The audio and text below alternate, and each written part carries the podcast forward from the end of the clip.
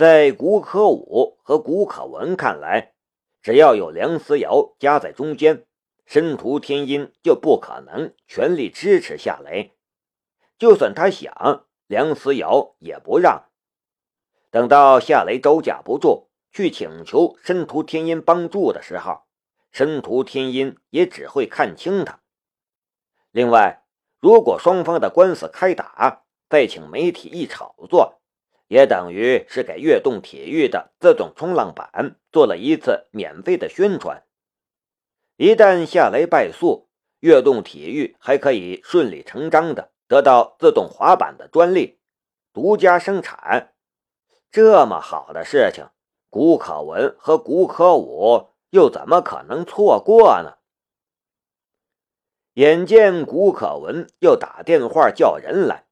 胡后终于还是忍不住为夏雷说了一句话：“谷小姐，我看这样行不行？等这次博览会结束了之后，你们双方再坐下来好好谈谈。”不行，古可文一点面子都不给。以谷家的权势，古可文不将一个小小的市长放在眼里，也是很正常的事情。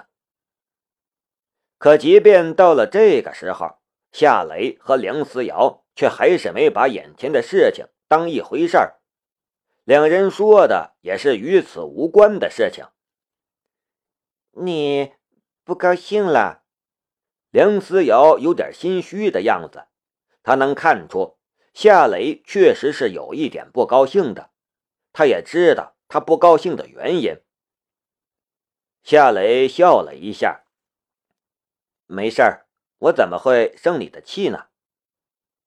梁思瑶松了一口气，他亲昵的挽住夏雷的胳膊：“你真好。”被无视的顾可武冷笑道：“你们还真是恩爱呀！但愿你们能在半个小时之后还能保持这么好的心情。”夏雷笑道。知道我为什么不把你当回事儿吗？你想和我打官司，真巧，我也想和你打官司，告你们侵权。古可文怒道：“你胡说八道什么？我们侵你的权？你是想钱想疯了吧？”夏雷从梁思瑶的手中拿过了那份专利证书，指着右下角的日期说道。睁大你们的眼睛看看，看清楚，我们公司的专利是今年三月份申请的，你们的是多久申请的？七月吧？你一个七月申请的专利，居然想告我一个三月就申请通过了的专利，你没病吧？谁都忽略了这个小小的细节，专利通过申请的日期。古可文和古可武的视线都聚集在了夏雷手中的专利证书上，看清楚了那上面的签字日期，两人的感觉就像是同时吃了一只苍蝇。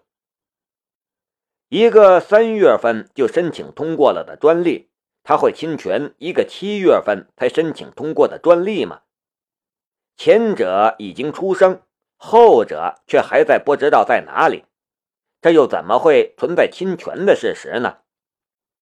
这样的事情，别说是请专业的律师来打官司，就是随随便便派一个打扫卫生的大妈去法庭上辩论，也能让对方律师哑口无言。这怎么可能？古可文怒道：“三月份，三月份，你的雷马制造公司都还不存在。”你怎么可能拥有这样的专利？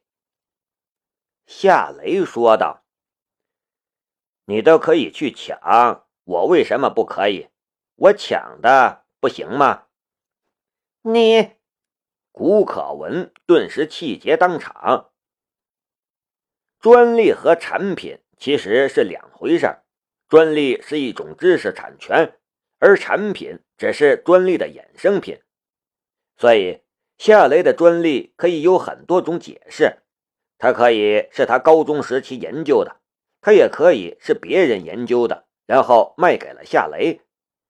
不过这些都不重要，重要的是有了这么一份三月份就审批下来的专利，古可文和古可武就没法在这上面做文章，也根本就威胁不到夏雷。看清楚了吗？看清楚了就滚吧。”夏雷说道。“别惹我不高兴，不然我告你们侵权。”让你们没法生产自动冲浪板。古可武指了指夏雷，但什么都没说，然后转身离开。古可文恨恨地看了夏雷与梁思瑶一眼，也跟着去了。一个小小的跃动体育，还有自动冲浪板所带来的利润，对于古可文和古可武来说，其实不算什么。兄妹俩所在乎的只是夏雷。如果能让夏雷难受，能让夏雷从这个世界上消失，兄妹俩愿意付出任何代价。可是实事却是，现在找夏雷一个麻烦都这么麻烦。看着古可文和古可武气冲冲离去的背影，梁思瑶笑着说道。当初我还奇怪你为什么要将专利审批的时间定成三月份，原来你早就料到会发生这种事情了。”夏雷笑着说道。“与古可文和古可武这样的对手斗，不留一手肯定是不行的。好了，没事了，我们去展台吧。”“嗯。”我想，我们今天一定会拿到很多订单的。梁思瑶很开心的样子。果然与梁思瑶猜想的一样，古可文和古可武离开之后，很多外地客商都来询问与自动滑板有关的情况，还有一些客商亲自试用了雷马制造公司的自动滑板，对它的性能也赞不绝口。这种自动滑板的创意确实是借鉴了悦动体育的自动冲浪板，有一些设计也是顺手照搬。可夏雷最擅长的便是机械制造，他在自动冲浪板的基础上又完善了不少内容，等于是将它的性能全面升级了。由他亲自操刀炮制出来的自动滑板还能差了不成？所以。十个客商看了，至少有六个心动，而下订单的也至少有两三个。而且这才是会展的第一天，往后的订单肯定会从全国各地，甚至是国外飞来。雷马制造公司的展台成了全馆最热闹的展台，悦动体育的展台却冷冷清清，少有人问津。这也是注定了的，因为自动滑板是陆地上使用的东西，而自动冲浪板只能在水里使用，两者的市场前景根本就没有可比性。如果古可文看到这一幕，他可能会后悔死，因为他只要稍微动点心思，将自动冲浪板改成可以在陆地上使用的自动滑板。那么哪里还有夏雷什么事情呢？可是这个世界上没有后悔药可卖，已经发生的事情也无法逆转。雷询问的客商很多，雷马制造公司的员工也都很忙碌，梁思瑶也忙得不可开交，他就像是一台解读机一样，给一个个客商解说自动滑板的性能、前景等等。夏雷则招呼客商，与客商商谈订单的事情。他虽然也很忙，但比起梁思瑶和员工们，却是清闲得多。送走一个刚刚下了订单的客户，夏雷也得到了一点忙里偷闲的时间。他走到展台旁边，给申屠天音打了一个电话：“天音，刚才……”夏雷犹豫了一下，才说道：“我替思瑶向你道个歉，他是个直性子，想到什么就说什么，你别往心里去。申屠天音的声音从手机里传了出来：“你跟我道什么歉？我的度量可不比你小。没事儿，我能理解。在我看来，他还算是很大度了。换做是别的女人，肯定当场就跟我吵了。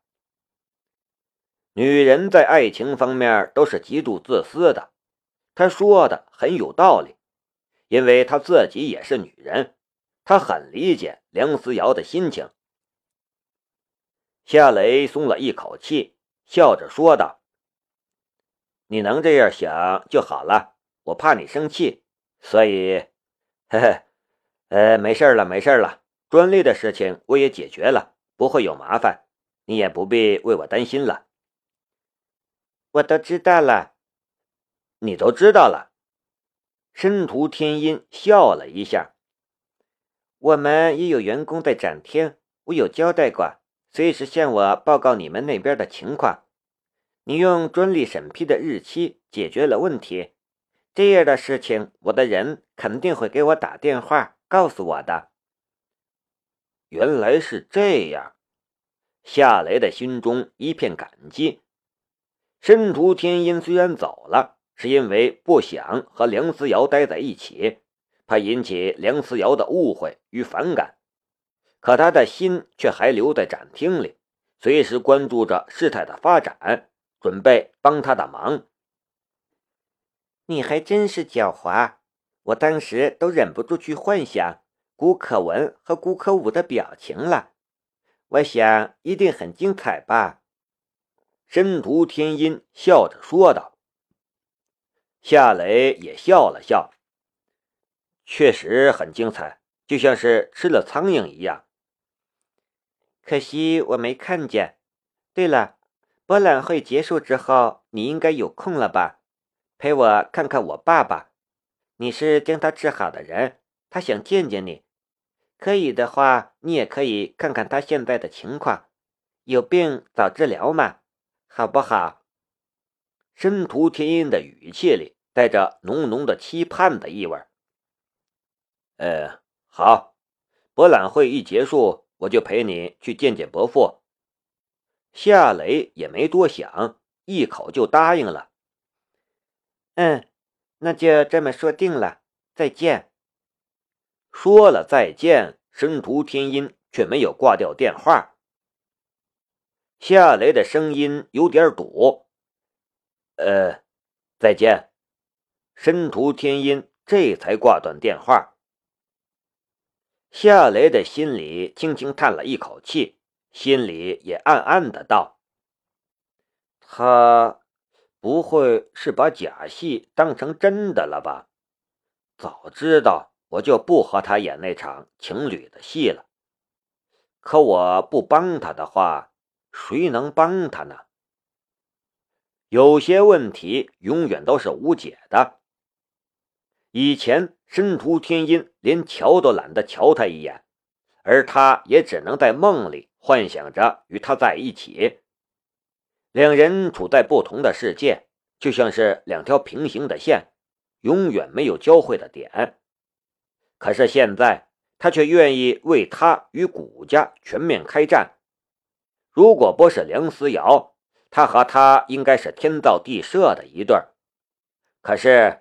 夏雷现在却爱着梁思瑶，梁思瑶也爱着他，这里面的是是非非、情情爱爱，谁又能说得清楚呢？这时，一群金发碧眼的外商在胡后的陪同下来到了一号展厅。夏雷的脸上露出了一丝笑容。这个胡后市长还真是肯帮忙啊！带来不少内地商人不说，还把外商都带来了。外商的话，他们也肯定会喜欢我的自动滑板。